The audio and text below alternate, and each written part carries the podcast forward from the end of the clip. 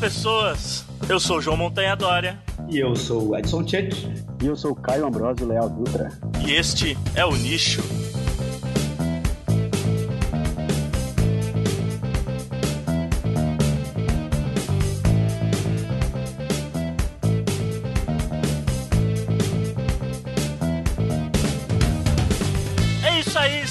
Começando mais um Nicho Podcast, o seu podcast de biologia. Hoje aqui eu estou com meu amigo Edson Faria Júnior Olati aqui. Fala, senhor Montanha. Estamos mais uma aí ocupando, ocupando seu nicho.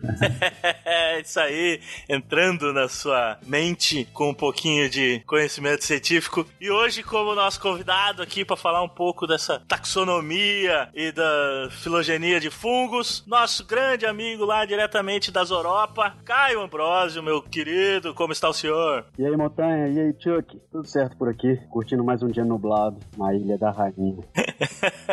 Maravilha. Massa, massa, massa. Então o Caio tá lá na, nas Europa, no país de Gales, fazendo o seu trabalho de doutorado. E hoje nós vamos falar aqui um pouquinho a partir do trabalho de mestrado dele, né? Que ele fez aqui na, na UFSC. E vamos começar sempre com uma introdução genérica sobre a persona, a persona de Caio Ambrosio. Caio Ambrosio, quem será Caio Ambrosio? É, o Caio Ambrosio é um rapaz mineiro, nascido no interior das Minas Gerais, formado em biologia pela UFMG e mestre em biologia de fungos, algas e plantas pela UFSC e agora doutorando em microbiologia na Universidade de Aberystwyth, no Como? Reino Unido. Aberystwyth. Cara, mas eu não vou conseguir falar isso nunca. é, eu, eu, demorei uns três meses depois que eu cheguei aqui pra aprender a falar essa palavra. ah, massa, massa. Ah, como é que é viver aí na, na, no país de Gales, cara? Você já entende alguma coisa de galês? Porque é uma língua bizarra, né? Não, não, é muito difícil. Tem palavras assim com oito letras e nenhuma vogal. Isso. Ou seja, o Asterix e Obelix são do país de Gales, não? Não, eu sou da Gália, não, cara. Da Gália. Ah, eu do da França ali, divisa com Portugal. Tentei, tentei, tentei. É, não, tentou errado, cara. Acontece.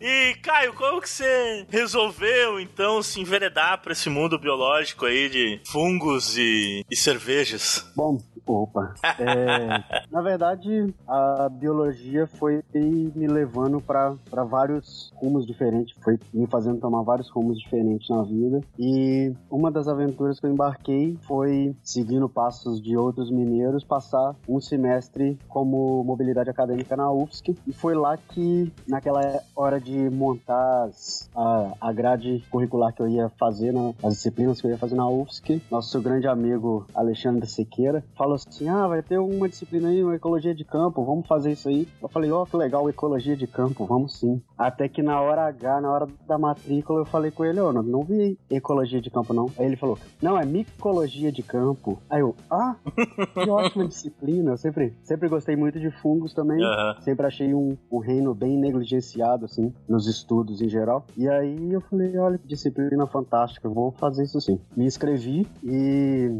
fui fazer a disciplina. Lá eu conheci a professora Maria Alice e o professor Elisandro. E naquela disciplina ali eu falei: que isso? É esse aqui que eu preciso. Apaixonou completamente. É, aí eu. Amor à primeira vista. Eu fui fungado. Boa, boa, boa. E ali eu falei, ah, que isso, que coisa legal e tal. Voltando da disciplina, foi uma disciplina de uma semana no campo, voltando pra UFSC, a Maria Alice me chamou pra, pra ir pro laboratório tal, conhecer lá. E nisso eu fui ficando, tal, no laboratório ali. E a gente, eu me convidei, ela me convidou também para fazer o mestrado e eu resolvi fazer o mestrado lá. Terminei é, minha graduação em 2013 por causa das greves e tal, acabei em 2013. Em 2013 ainda eu já comecei o mestrado na UFSC e acabei o quê? Ano passado, no início do ano passado. Então, essa tua afinidade com fungos surgiu só quase no final da graduação. Só depois que você veio fazer mobilidade. Exatamente. Antes disso, você já tinha afinidade com outras áreas? Você chegou a fazer estágio, alguma coisa com outras coisas? Eu entrei na biologia meio que. Eu gostava de aranhas e tal, aracnologia. E assim que eu entrei na, na graduação, eu comecei a fazer estágio no laboratório de, de aracnologia na UFMG. Ali eu fiquei até que eu passei num concurso para trabalhar no zoológico de Belo Horizonte. E lá é, eu fiquei mais ou menos seis meses no, no zoológico. É, não gostei do tipo de trabalho que rolava lá. Uhum. Voltei para academia, consegui uma bolsa no laboratório de, de biologia molecular, que trabalhava com veneno, era um transcriptoma de glândula de veneno, de escorpião. Ou seja, a gente, o pessoal estava tentando descobrir tudo que, tudo que é tipo de proteína que o escorpião produzia na glândula de veneno. E aí eu fiquei nesse laboratório mais um tempo até quase ir para a UFSC. Aí quando eu fui para a UFSC, eu vi que eu estava de certo modo na área errada. Entretanto, eu voltei agora no doutorado, estou fazendo muito mais aquela parte de biologia molecular do que eu fiz na graduação ainda. É isso aí, então foi abduzido pelo mundo dos fungos, foi embolorado, mofado, fungado, é isso aí. Exatamente. Mas já tinha, acabou tendo um backgroundzinho de artrópodo aí também, pelo jeito, né? ah. né? Porque acho que você acabou juntando as duas coisas agora, né? É, mas... um pouquinho de artrópodo nos teus fungos aí, eu tenho um pouco de fungo nos teus artrópodos, enfim. É isso aí, então. A gente vai fazer uma pausa agora para os nossos recadinhos do escaninho e voltamos então na sequência, entrando finalmente no trabalho do Caio. É isso aí. Até daqui a pouco.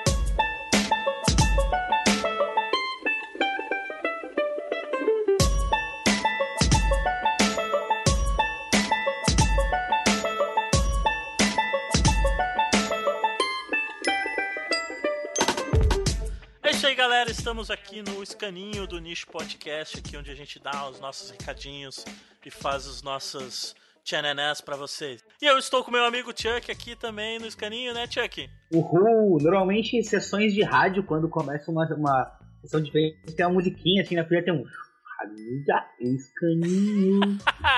é, a gente não fez vinhetinha ainda, mas tá tudo beleza. Vamos começar então rapidinho com as redes sociais. Não deixem de entrar lá no Facebook e curtir o Nicho Podcast, facebook.com/barra o Nicho Podcast. Se você quiser entrar em contato comigo, João Montanhadora, vocês podem entrar no Twitter, Montanhadora, eu vou responder tudo para vocês lá. Então, se quiserem entrar em contato comigo, só encostar em mim quando me virem passando na rua. Ah! ah que beleza! Sempre vale a pena lembrar os escaninhos do Nicho Podcast, a nossa revista de divulgação de ciência, natureza, aventura, ecoturismo e coisas relacionadas ao nosso meio ambiente, a Explora Magazine. Entra lá no Facebook, facebook.com.br barra Explora Magazine, curte a nossa revista. O próximo mês a gente está lançando uma nova edição. Isso. De quem é a capa da próxima edição? A capa da próxima edição, por acaso, é de quem vos fala. Isso. E de quem é o, a crônica da próxima edição? A crônica da próxima edição, por acaso, também é de quem vos fala, mas do outro Eu... lado da linha. Então, Exatamente. temos uma crônica do Montanha na próxima edição, temos uma capa minha na próxima edição, falando das tribos Corowai da Papua, da Papua Ocidental lá no outro lado do mundo. E não deixem de ler. É. Isso aí. Vocês podem também entrar agora, a partir de agora, no site do Nicho Podcast, lá no WordPress o nichopodcast.wordpress.com. Lá vocês vão ter posts de todos os episódios do nicho, com informações também de quem faz o nicho para vocês. Tem uma partezinha lá legal pra vocês conhecerem as nossas caras, né? Isso aí. E não esqueçam de mandar e-mails pra gente se você quer entrar em contato. O e-mail do Nicho Podcast é o nichopodcast.gmail.com. Mande lá sugestões de que assuntos que você quer escutar aqui no Nicho Podcast. Quem você quer escutar aqui no Nicho Podcast, mande sua sugestão. A gente agradece. Não deixe também de colaborar com o projeto de doutorado do nosso entrevistado Caio. Ele depende das as colaborações do financiamento coletivo para conseguir fazer as amostragens do seu projeto de doutorado. Então, olha só, você ajuda e daqui a quatro anos você escuta o podcast sobre os resultados desse projeto de doutorado. É, exatamente. Entre lá em www.terulácia.com, o link vai estar no post post e contribua com o que você puder. Uh, ele vai agradecer, ele já tem 25% da meta de 5 mil dólares dele, mas é, quanto mais dinheiro ele conseguir, mais recursos ele vai ter para fazer mais campo e fazer um trabalho ainda melhor do que ele vai fazer com certeza, né? Não deixe de assinar o nosso feed e receber os episódios automaticamente no seu agregador de preferência. Feeds www.feedburner.com barra o nicho e entre lá no, no iTunes também e deixa sua avaliação pra gente lá, o nicho também está no iTunes. E se você é daqueles que não sabe o que é podcast, o que é um agregador de podcasts, mas quer ter acesso a todos os episódios, você pode fazer isso também pelo canal do YouTube. Então assine o nosso canal do YouTube, o Nicho Podcast, e você pode ver todos os episódios do nosso podcast fodão lá no YouTube. Isso. Todos esses links estarão no post e não deixe de divulgar o Nicho esse podcast pros seus amiguinhos, pros seus coleguinhas, porque a gente agradece. Quanto mais a gente divulgar o nicho, mais ciência a gente vai estar tá divulgando por aí. Quanto mais ciência a gente divulgar por aí, melhor. Voltamos agora pro episódio com o Caio, que tá muito legal. Vamos fugar! Uh!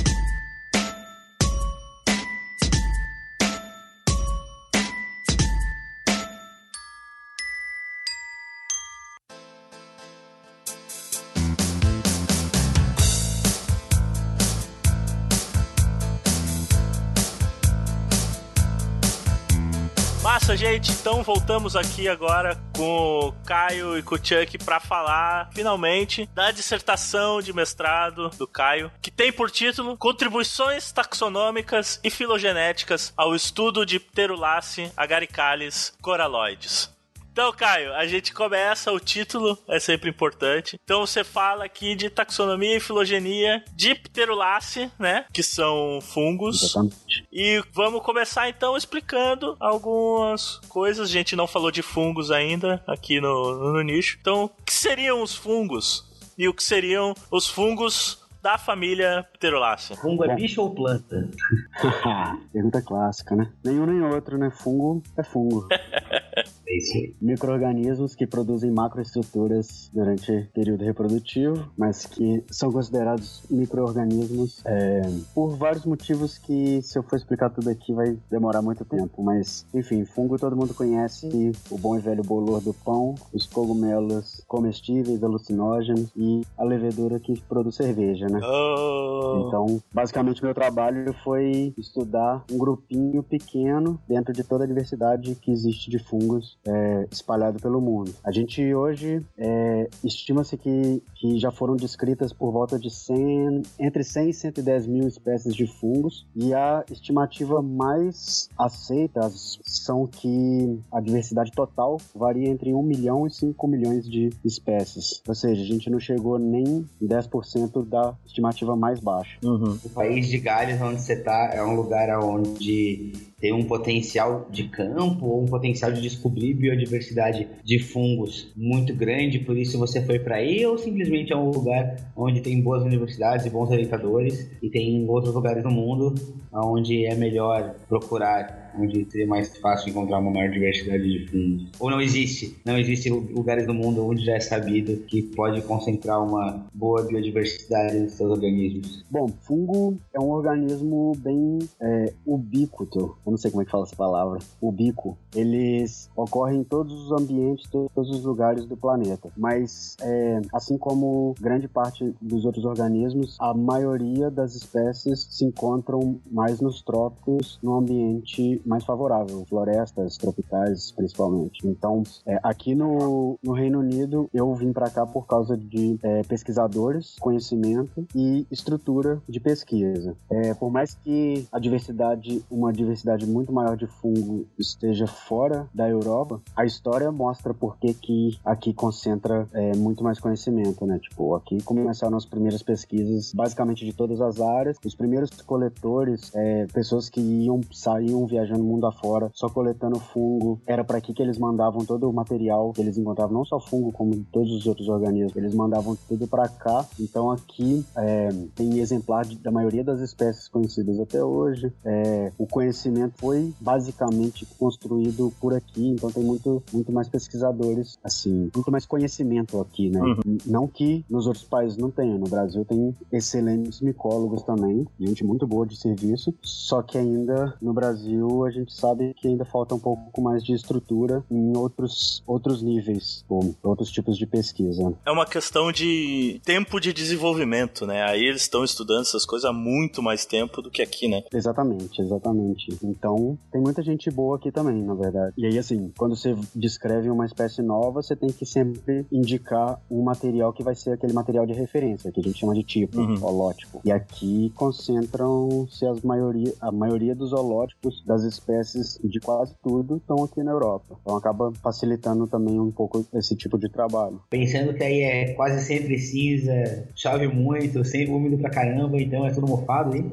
Nesse caso, assim, tem, tem. Claro que aqui tem uma diversidade grande também nesses quesitos que você falou, mas é, dos macrofungos, fungos que formam cogumelo e tal, eu não, eu não vejo muita coisa de diferente igual eu via no Brasil. Uhum. É, mas tem bastante coisa, sim. Mas uma coisa que tem bastante aí que falta aqui, na maioria do tempo, é o calor, né? Que ajuda também, ajuda no desenvolvimento dos fungos, né? Uhum. Então, aqui geralmente sempre tá abaixo de 20 graus. É, aí. Hoje, por exemplo, tá. Hoje que tá um solzinho, tá um mormacinho, tá 19. é, tá. Está um belo dia de verão aí. É um, é um belo dia de verão, sim.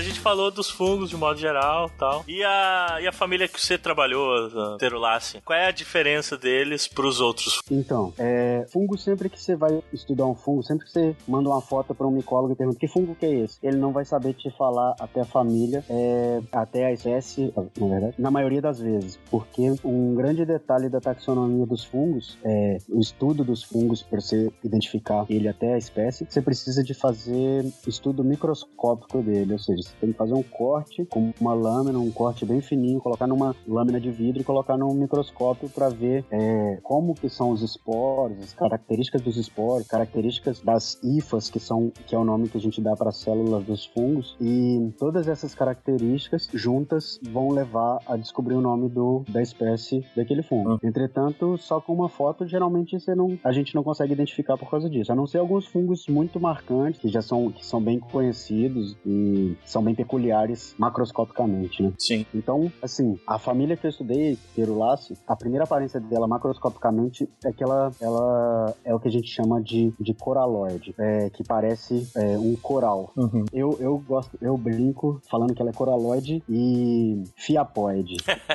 porque geralmente algumas espécies parecem uma árvorezinha sem folhas, uhum. só que com os galhos ali, tudo bem fininho. E, e algumas não nem se ramificam, então é só um fiapinho fiapinho mesmo que tá crescendo ali, decompondo, decompondo uma folha ou um galhozinho. Então, são coisas bem pequenas, geralmente não passam de 5, 6 centímetros. Algumas são tão pequenas, tipo, menor que 3 milímetros. Nossa! E aí vem o trabalho duro de coletar, que é, é muita atenção e paciência. Agora te dizer que depois de tu falar da forma coraloide, né? Eu, como um bom biólogo que trabalha com coisas do mar, e especialmente corais, eu fui dar uma procurada no Google Imagens aqui, né? Coloquei o nome da família, Pterolácea você vê a cara enjeitando as coisas que apareciam. Agora, não sei da onde isso aqui parece coral, não. Mas, tudo bem. Acho que tá mais pra uma alga, né? O jeitão, assim, né? Sim, sim, não, é. É, o, é o nome que se perpetuou. É... Dado por quem das... não trabalhava com corais. sim, sim, claro. Mas, de, de, qualquer forma, essa forma, esse formatinho, é, os fiapinhos e tal, uma forma de coraloide bem característica também. É, é, você pode procurar no Google aí agora clavária, um gênero de fungos também, que é um dos mais um dos mais comuns dos coraloides. Né? Uhum. Então, assim, para identificar essa família, geralmente eu procuro esses fungos que parecem um fiapinho e depois disso tem várias outras características microscópicas que, é, que eu tenho que observar para confirmar se ele é daquela família mesmo ou não e qual espécie aquele indivíduo que eu coletei representa. Uhum. Massa. E onde que ocorre esses fungos que você estudou? A família Pterolácea ela ocorre no mundo inteiro, é, principalmente nas regiões tropicais, mas tem espécies subtropicais e até temperadas. Mas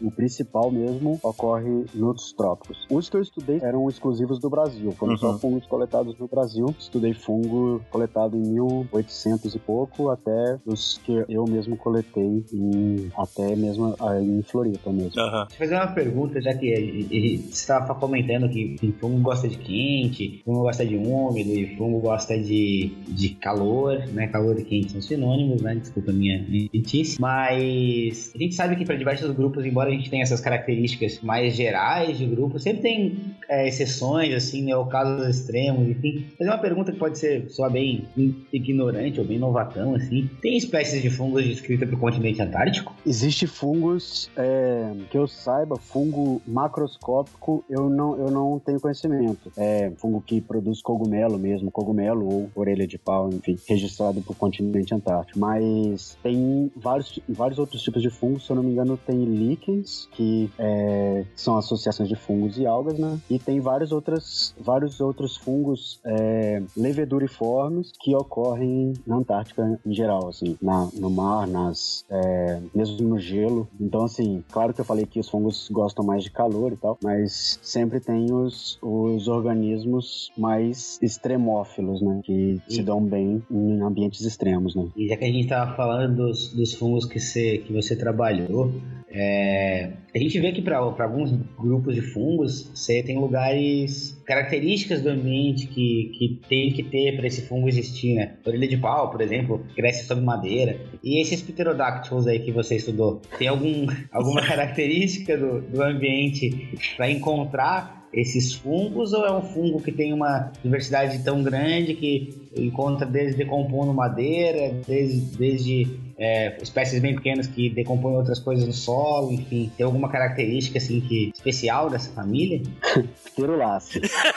Mas vamos lá. Ah, não são pterodáctilos.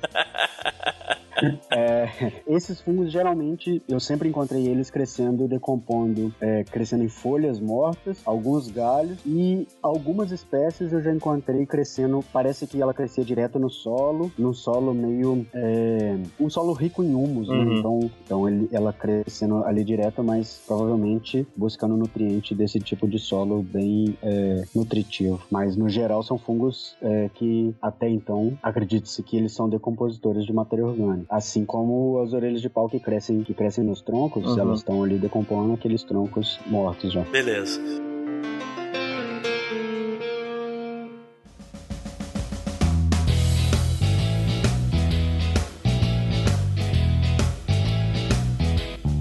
A gente falou do, dos fungos um pouquinho, da, das pteroláceas. Então vamos entrar efetivamente para as contribuições aí taxonômicas que você fez, né? A gente sabe que a gente já falou de ecologia aqui, já falamos de filogenia também. No episódio 2 com o Alexandre, a gente falou um pouco do que é filogenia e tal, mas a gente não chegou a falar de taxonomia ainda, que seria o estudo das características das espécies e classificação e tal. O que, que você poderia dizer pra gente que seria uma definição de taxonomia? Taxonomia? Bom, taxonomia, eu não sei te dar uma, uma definição exata, mas eu diria que é o estudo é, das espécies do planeta. O pesquisador, ele descreve espécies, ele classifica elas naquele sistema criado pelo Linneu, uhum. onde existem grupos hierárquicos de classificação e então uma espécie vai estar dentro de um gênero, um gênero de uma família, uma família dentro de uma ordem e por aí vai. Então o que a gente faz é, é agrupar espécies semelhantes por suas características. Então, é, a taxonomia visa conhecer melhor as espécies e agrupá-las de forma a gente tentar entender um pouco é, da evolução ali. E aí entra a filogenia, que ajuda melhor ainda a refletir essa, essa evolução dentro do grupo de espécies estudados. Né? Uhum. vou abusar do meu grego aqui, né? Embora o, o Caio tenha dado uma explicação muito boa, mas como eu falo grego fluentemente, né, cara?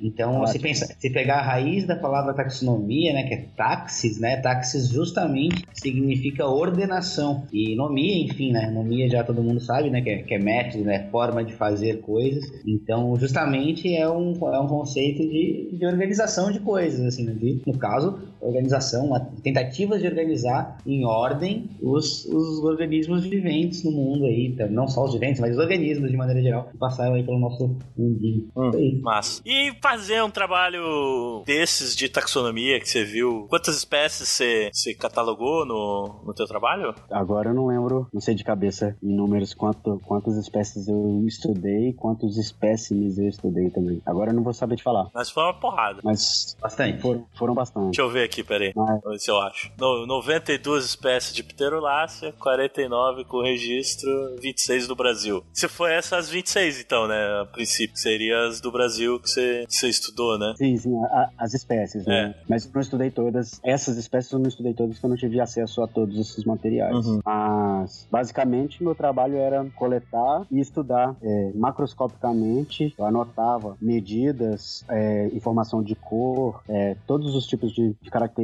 possíveis, macroscópico, e depois eu ia para o microscópio e fazia cortes e tal para analisar tamanho de célula, tamanho de esporo, tipos, é, formatos e, e a, a, combinação de todas essas características, todos esses caracteres me levaram a determinar cada, cada espécie dessas que, das que eu estudei. Uhum. E o que, que, é mais difícil nesse trabalho de taxonomia, de estudar as espécies e comparar para se chegar nesse resultado? O mais difícil é entender a cabeça dos pesquisadores que fizesse, fizeram esse trabalho anteriormente. Bota fé, bota fé. Isso eu tenho certeza que muita gente vai concordar, porque, tipo, é, conhecendo uma espécie, você demora um tempo para conhecer um grupo de espécie, um gênero e tal, e só com bastante tempo de estudo que você consegue se, se familiariza um pouco mais com ela para você entender é, cada tipo de característica que ela tem, tá? Então, assim, quando você começa um trabalho desse, você pegar, você pegar o que o, o autor da espécie, o cara que descreveu originalmente a espécie, pegar o que ele escreveu e tentar observar aquilo ali, eu vou te falar que isso não é fácil não, viu? Mas aí a, a, os trabalhos que eu mais estudei, uhum. o cara, ele era um muito bom descritor, ele, ele descreveu muito bem as espécies que ele analisou e tal, mas ainda assim algumas coisas, é, na taxonomia, algumas coisas são muito subjetivas. Sim. Por exemplo, na época dele, entre 1950 e 1970, ele não era comum usar um guia de cores para você descrever a cor de uma espécie. Então você fala assim, ah, essa espécie aqui é bege amarronzado puxado pro laranja.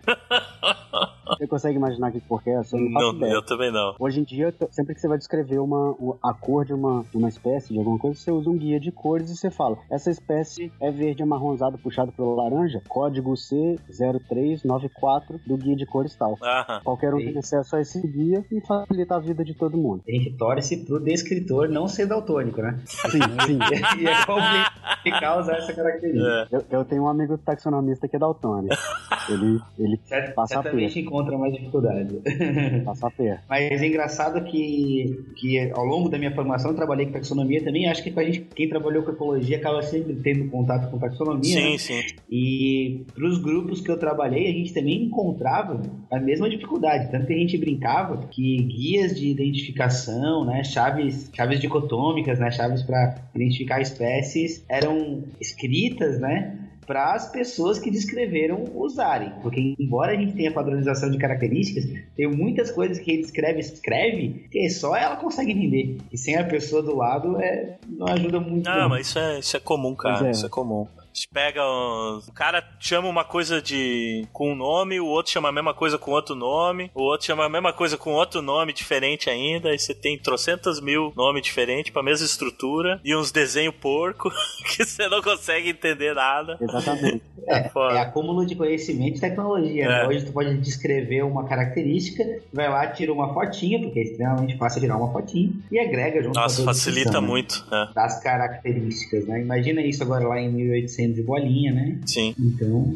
Esse é o grande, esse é o grande lance. Tipo, hoje em dia, com, a, com o avanço tecnológico, a gente consegue ter acesso a, a detalhes muito mais preciosos do que os caras tinham na época. Hoje eu tenho acesso facilmente a um microscópio eletrônico de varredura, que eu posso ir lá fazer uma microscopia e ver uma estrutura que em 1823, quando foi descrita a primeira espécie de ptérula, por exemplo, de pterolace, Uhum. 1823, o cara não tinha acesso, ele talvez tinha acesso a uma lupa. Então, assim, é, você pode imaginar como que eram as descrições naquela época. Hoje você tem duas páginas de descrição, às vezes, é, dependendo da espécie, você tem páginas de descrição. Naquela época o cara tinha três linhas. Sim. E aí, assim, pra ele pegar, é, dar vários nomes pra mesma espécie, vários autores deram o mesmo nome para deram vários nomes pra mesma espécie, vários, vários pesquisadores. Então, isso era muito comum acontecer também. E aí, outra, outra coisa difícil também é preservar. Pô, imagina um, um fungo que, que o cara coletou em 1820, para eu a- ter que analisar ele hoje, é muito difícil.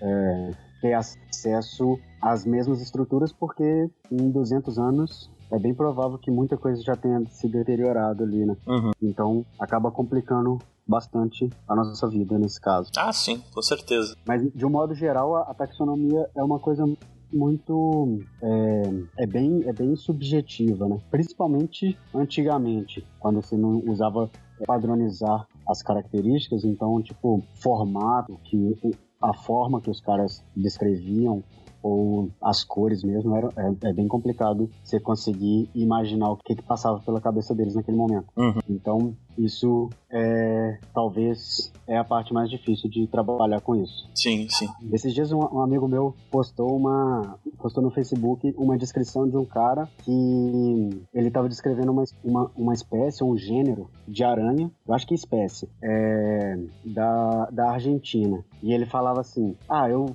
nessa viagem que eu fiz com fulano, fulano e fulano, a gente, a gente foi pro carnaval em tal lugar, aí uma hora eu vi essa aranha no fundo de um poço e vi que era uma espécie de uma espécie nova e eu não sei se era um gênero também vi que era uma coisa nova e fui tentar pegar ela mas não consegui e tal. É, mas mesmo assim eu deixo registrado aqui o nome desse gênero ou dessa espécie é, porque eu acho que eu não vou conseguir encontrar ela de novo então se alguém encontrar provavelmente era esse gênero aqui infelizmente eu não consegui pegar ela porque na hora que eu tentei é, pegar eu dei um golpe muito forte e acabei caindo. E era isso a descrição do cara, ele não tinha nem material de referência, ele falava mais ou menos como que ela era, como que era aquela aranha e pronto.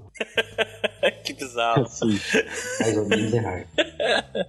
Uma completamente. né? Tipo, viagem, né, cara? foi uma descrição bem fajuta e de um material que nem existe. E aí, assim, ele viu durante o carnaval, né? Pois é, pois é.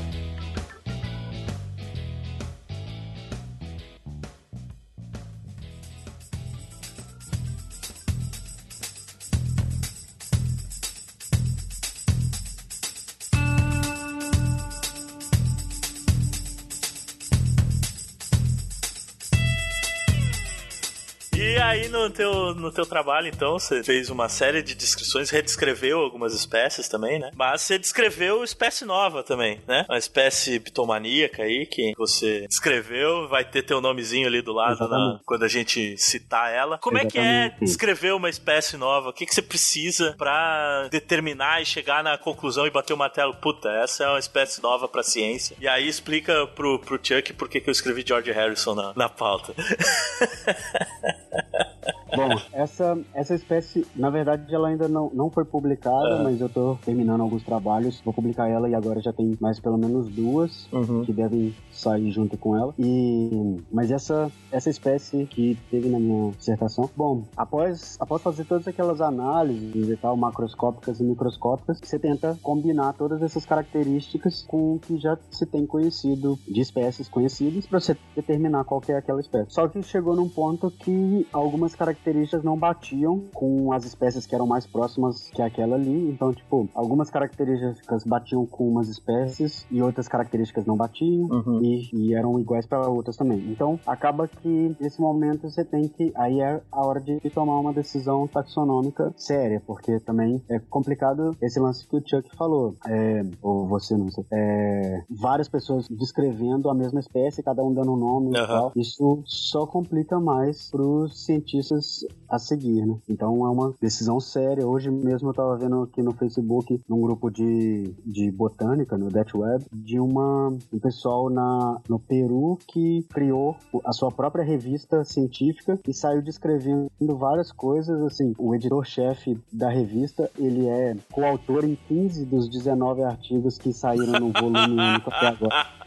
Assim, que foca trua, velho. E mesmo assim, o pessoal que, que tava criticando lá, eles falaram que os trabalhos são muito mal descritos, muito mal feitos, assim, e que provavelmente poderia ser alguma, alguma fraude aquilo ali. Então, assim, é, é uma coisa meio séria, porque você só vai complicar mais a vida de alguém que depois vai ter que juntar aqueles nomes tudo lá pra frente, né? Uhum. Nesse caso, você tem que comparar a sua espécie, que você até então acha que é uma espécie nova, você compara com as espécies que são mais próximas. Você pede um empréstimo daquele material preservado em outro herbário, da, da espécie que é parecida com a sua, uhum. compara com ela e você. E depois de fazer essas comparações, você pode falar, determinar, é uma espécie nova. E aí, aí você pode propor ela em uma publicação científica. Hoje em dia, muitas, a maioria das revistas elas já exigem que você faça, é, você sequencie pelo menos um gene ah, ou, daquela espécie. Isso é legal. Para fazer uma pequena árvore filogenética mostrando que ela realmente pertence àquela família, realmente está ali e, se possível, mostrando que ela é diferente daquelas espécies próximas que, que você apontou ali antes. Só que, do mesmo jeito, é, nesse momento no mundo, acho que não devem ter nem cinco pessoas, ou nem, nem três, que trabalham com essa família que eu trabalho. Uhum. Então, quando você vai fazer uma filogenia, você não tem acesso a todas as espécies. Sim, sim. E mesmo que tenha, você não tem acesso, esses materiais preservados de 1950 para trás, é quase impossível conseguir acesso ao DNA delas, porque muitas vezes foram, foram preservados com, com naftalina, que ajuda, que degrada bastante o DNA. Uhum. Ou então você, existe técnicas é, quase forenses para você conseguir um pouco de DNA para fazer a, o sequenciamento desses genes. Então, uma coisa um pouco mais complicada também. Mas a gente tenta fazer de tudo isso, né, Uhum. na verdade. Como é que é o nome da espécie que você descreveu? E essa espécie ela foi descrita, eu, eu descobri, assim, eu falei, realmente é uma espécie nova no dia que era aniversário de morte do George Harrison.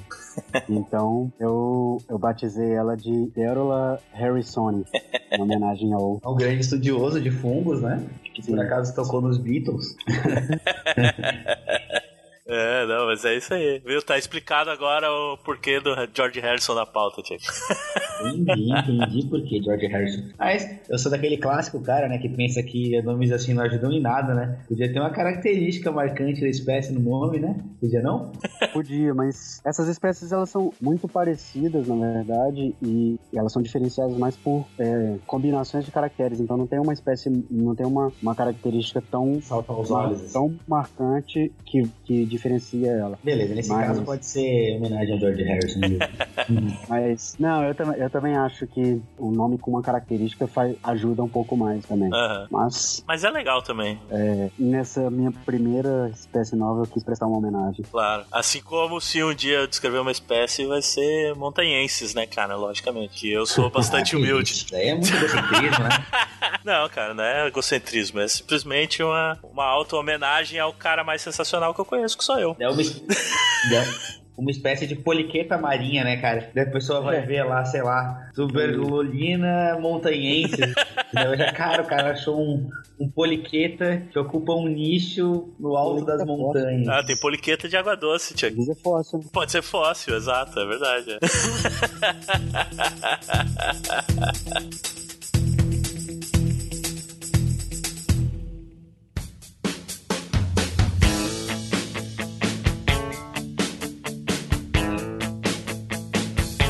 Beleza, então a gente falou da taxonomia e tal um pouco, aí a gente entrou também na filogenia, né? Você que quer saber o que é uma filogenia efetivamente, o Alexandre Siqueira, já nosso colega, já falou no episódio 2 do nicho, entre lá e reescute aquele episódio pra ter uma definição um pouquinho maior do que que é uma filogenia, mas a gente... o- Se queira, se queira saber o que que é uma filogenia, assista o episódio 2 do nicho.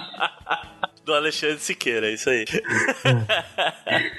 Mas o Alexandre, ele não, ele não rodou a filogenia efetivamente. Você rodou a filogenia, coletou o material e produziu as árvores, né? O que, que você precisa de Isso. material para fazer essa uma análise filogenética de algum grupo biológico? E quais as vantagens que você vê de uma filogenia molecular, que foi o que você fez, né? Sobre uma filogenia morfológica, ou se uma é melhor que a outra, ou se elas são complementares e tal. Bom, é, elas sempre são complementares, né? Porque a morfologia geralmente é o que sempre está muito mais acessível, então é sempre bom você conhecer um fungo, conhecer uma espécie é, pela morfologia, é, além da, da molecular, né? Porque pela morfologia é fácil você identificar em campo, dá uma cara é, mais amigável para as espécies em vez de, de simplesmente é, uma sequência de letras, né? Uhum. Então é, é legal conhecer morfologicamente, mas a filogenia molecular ela é uma ferramenta muito fantástica que ela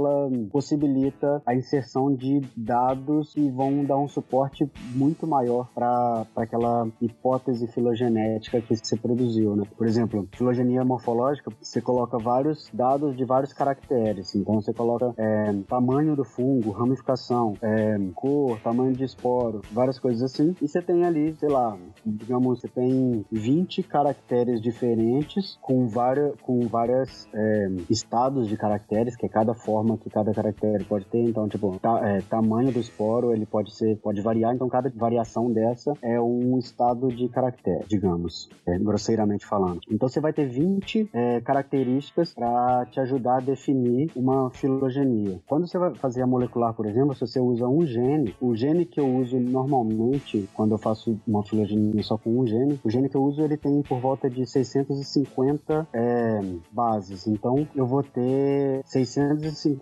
caracteres ali para fazer a mesma coisa. Então, assim, tem um aporte muito maior de dados para te dar um suporte muito maior de verdade naquela árvore que você construiu. Tem uma diferença na questão da robustez da, da análise, sim. Sim, sim, é uma, vai te dar a verossimilhança pode ser pode ser maior para aquilo que você está construindo. Uhum.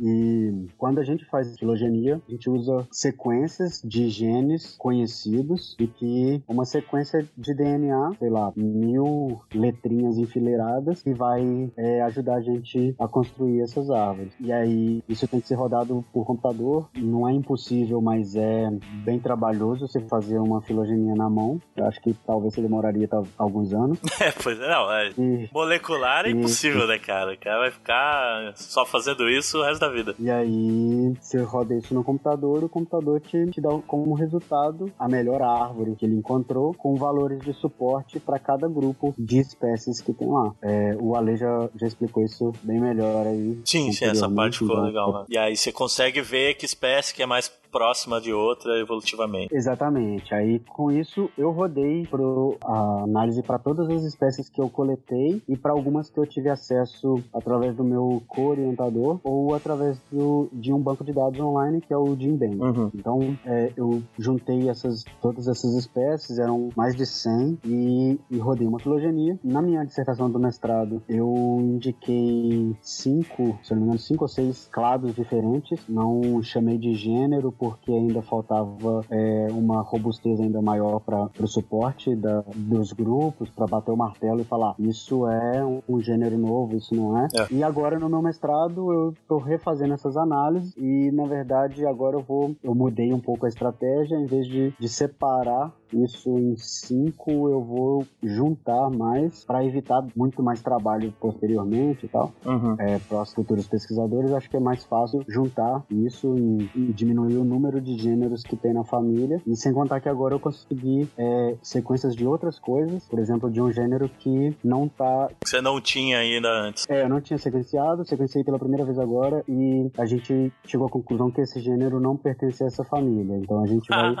tirar o gênero da família família e jogar inclusive para outra ordem. Olha. Então, assim, esse trabalho de tirar o gênero da família e depois o outro trabalho de fazer uma nova filogenia, tá? propor uma filogenia nova, eu vou apresentar agora em outubro no Congresso Brasileiro de Micologia, que vai ser sediado na Universidade Federal de Santa Catarina. Ah, massa! Teremos o prazer de ter a vossa companhia nesta cidade maravilhosa, que não é o Rio de Janeiro. Sim. Massa, massa. Irado, irado. Tô chegando no fim de setembro. massa, massa.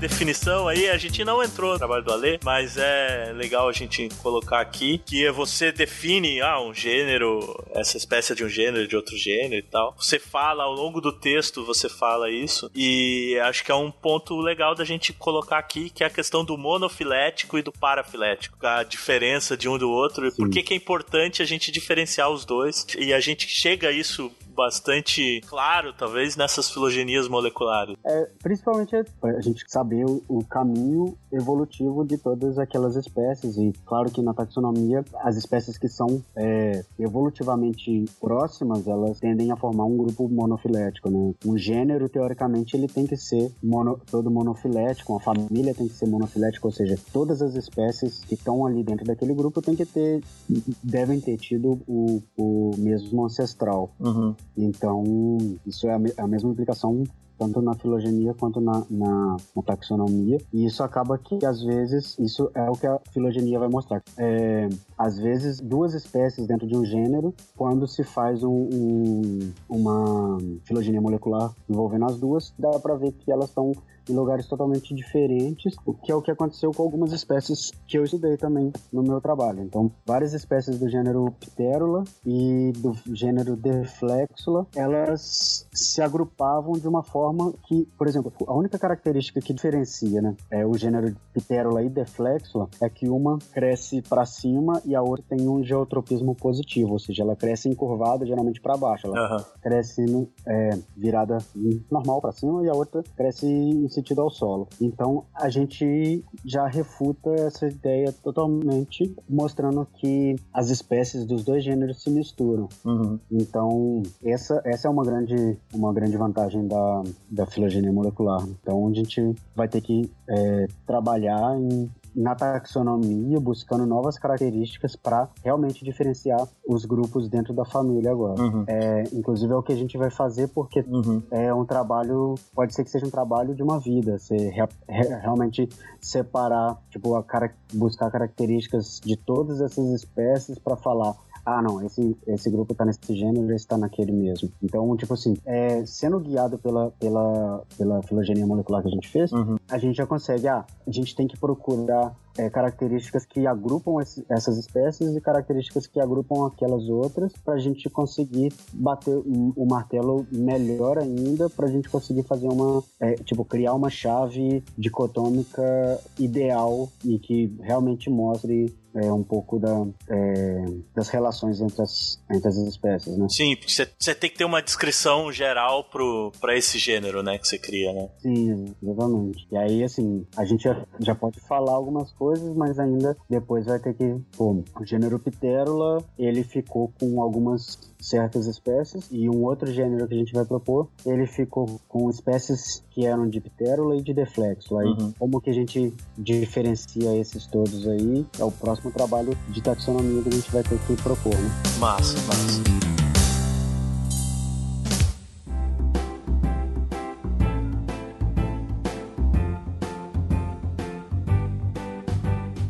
Dentro de Pterolácea tem duas espécies é, já identificadas que são cultivadas por formigas. Uhum. Então o teu projeto de doutorado tem relação com esse grupo de fungos cultivados por formigas, é isso? Exatamente. Massa. Eu quero buscar o que a gente chama de assinatura genômica. Então você conhecer todo o genoma desses ah, massa. e buscar características, tipo alguns genes, modificações em genes ou duplicações em outros tipos de genes que mostrem que esses fungos foram domesticados pelas formigas. Então, assim, vou buscar genes que mostram que os fungos conseguem degradar mais o substrato para produzir mais comida para as formigas. Sim. Mais comida para as formigas seria eles mesmos, né? É uma porção deles, não é todo, né? É igual uma árvore produz um fruto, o fungo produz uma, uma pequena estrutura lá que é o que as formigas comem, que é mais rica em carboidratos e tal. E esses fungos também nunca foi registrado, é, com certeza, uma estrutura reprodutiva que cresce desses, desses fungos, desse, dos ninhos das formigas. Então, uma das coisas que a gente acha é que, com o passar do tempo, os fungos foram perdendo a capacidade de se reproduzir reproduzir sozinhos. Então, as formigas é, promovem a reprodução carregando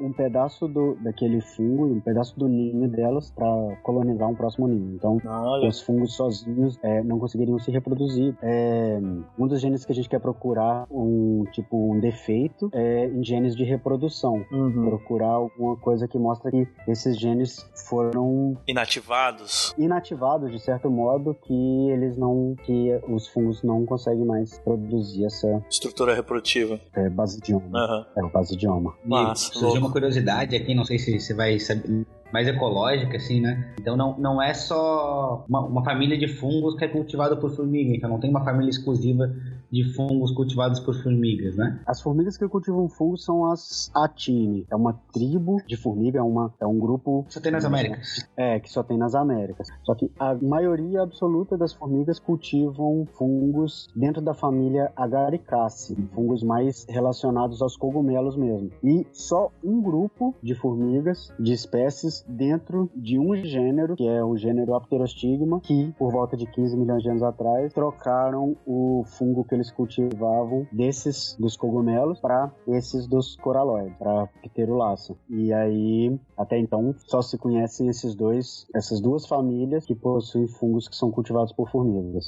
E aí você vem aqui para as Américas coletar, né? Exatamente. Mas para conseguir fazer isso, você precisa de grana, né? Exatamente. Eu vou, eu vou passar por volta de quatro ou cinco meses. Primeiro, vou ficar baseado em São Paulo a princípio. Rio Claro, uhum. e de lá eu vou saindo fazendo expedições de coleta para coletar é, os ninhos de formigas e coletar os fungos de vida livre mais próximos. Por exemplo, a Pterola harrisoni, uhum ela é um dos fungos mais próximos desses que são cultivados pelas formigas, filogeneticamente. Uhum. Então, o, o, genoma dela que eu vou usar para comparar com o genoma dos fungos cultivados, uhum. como se fosse um ancestral comum da Pterola harrisoni e dos ninhos de formiga, que foram o que as formigas começaram a cultivar desde o início. Então, uhum. provavelmente esses genes de, de reprodução e degradação de, de substrato, teoricamente estariam intactos na Pterola harrisoni. Uhum. Seria o teu controle, né? Digamos assim. Exatamente. Uhum. Aí eu vou usar ele para comparar, para mostrar isso. Mas. Além disso, tem umas outras duas espécies, duas ou três espécies que a gente já identificou também como que estariam bem próximas, assim, que a gente vai usar todas para fazer isso. E aí eu vou passar quatro ou cinco meses viajando pela América Central e do Sul, coletando, é, carregando tudo pro laboratório, crescendo o fungo no laboratório para extrair DNA, sequenciar o genoma inteiro deles e depois sentar no computador e ficar ali mais um ano na frente do computador só analisando e fazendo essas coisas de bioinformática. Uhum, massa. Mas para conseguir fazer isso tudo, você precisa de dinheiro, né? E para conseguir fazer esse trabalho, então você precisa de uma ajudinha, não só de financiamento institucional e tal, que você tem uma parte, né? Mas para conseguir fazer tudo que você quer fazer, você precisa de uma ajuda extra, né? Como é que você tá pensando em fazer essa ajuda extra? Exatamente. E no doutorado eu tenho bolsa da CAPES e a CAPES ela cobre as taxas da universidade, minha, minha bolsa e uma taxa de bancada, só que essa taxa de bancada eu não posso usar ela pro campo. Uhum. E, e, eles me dão uma ajuda para eu conseguir comprar passagem para ir pro local de campo. Fora isso, é, eu tenho que me virar. E como esse é um projeto que eu propus pro meu orientador, não, não era um projeto que ele já tinha, já tinha financiamento, a gente não tem financiamento extra para isso. Então, assim, a princípio eu tô indo, vou fazer tudo que eu conseguir, bastante coisa provavelmente do meu bolso. Aí com isso eu tive uma ideia de lançar um financiamento coletivo que parte do princípio de pedir diretamente a qualquer um que queira contribuir com 5, 10, 20 reais, dólares, libras, o que puder para é, me ajudar nessa, nessa campanha. Então, assim, eu vou passar 4 ou 5 meses. Então eu preciso de alimentação, é, moradia, que eu vou, vou ter que alugar algum lugar lugar para ficar, em, nos lugares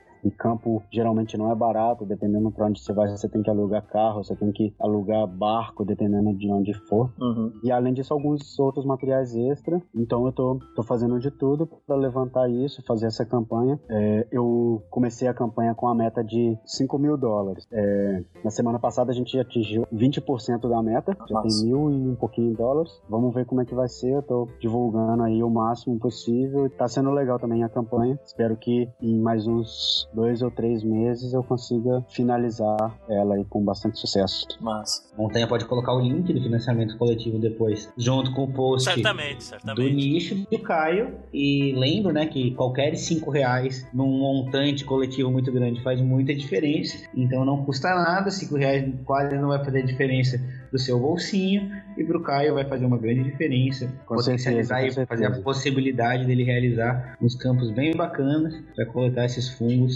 doidões. É isso aí. O post do episódio aqui vai ter link pra página lá do financiamento coletivo do Caio. Vocês podem entrar no post do, do programa, clicar lá no link, a gente vai ter a descrição direitinho lá de como você pode ajudar. Com certeza, se você gosta de ciência, se você gosta aqui do nicho, você também gostaria de ajudar a gente a realizar uma pesquisa científica. E tá aí a oportunidade, né, de ajudar o Caio nesse trabalho. Bom, para facilitar, eu, eu criei um domínio esses dias que é www.pterolace.com. Massa, massa. Já vai direto pro, pro link do financiamento coletivo. Estará no post. O site, como é americano, é, é doação em dólar, mas pode ser feita doação pelo PayPal e por é, transferência bancária também. Eu sempre atualizo lá no site. É, quanto a esse lance também do, do financiamento coletivo, tem um artigo da Plus One também, de um amigo nosso, entre os, coautor, os autores, que é o Pablo Riu. Eles fizeram, eles publicaram um artigo mostrando como que os financiamentos coletivos para pesquisa estão em crescimento e, e podem ser uma alternativa muito legal para pesquisas de, de relativo baixo custo, assim. Massa, então vamos ajudar o Caio aí a terminar essa pesquisa, a descobrir de vez aonde se encaixa essa, esse fungo pitomaníaco aí que ele descreveu. É, acho que depois dessa, dessa propaganda no nicho, o Caio vai ter muito sucesso com esses nossos um milhão e meio de ouvintes. né? Então,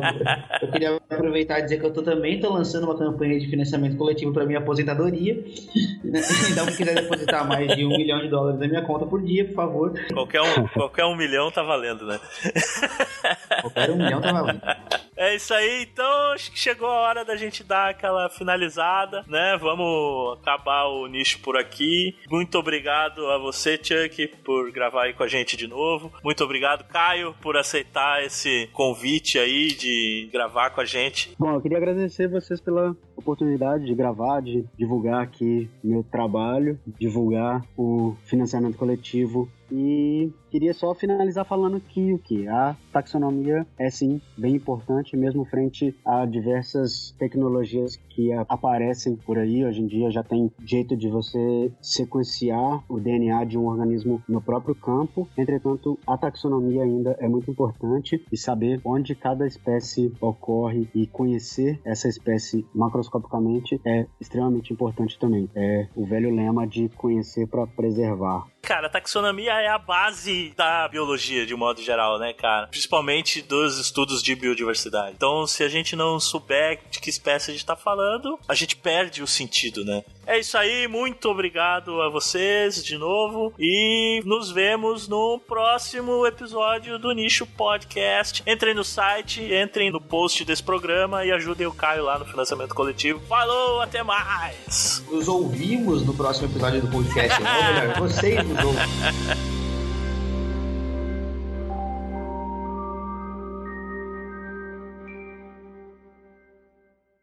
É isso aí, cara. O que, que achou, Caio, de gravar o episódio? oh, cachorro? Cachorro? Cachorro.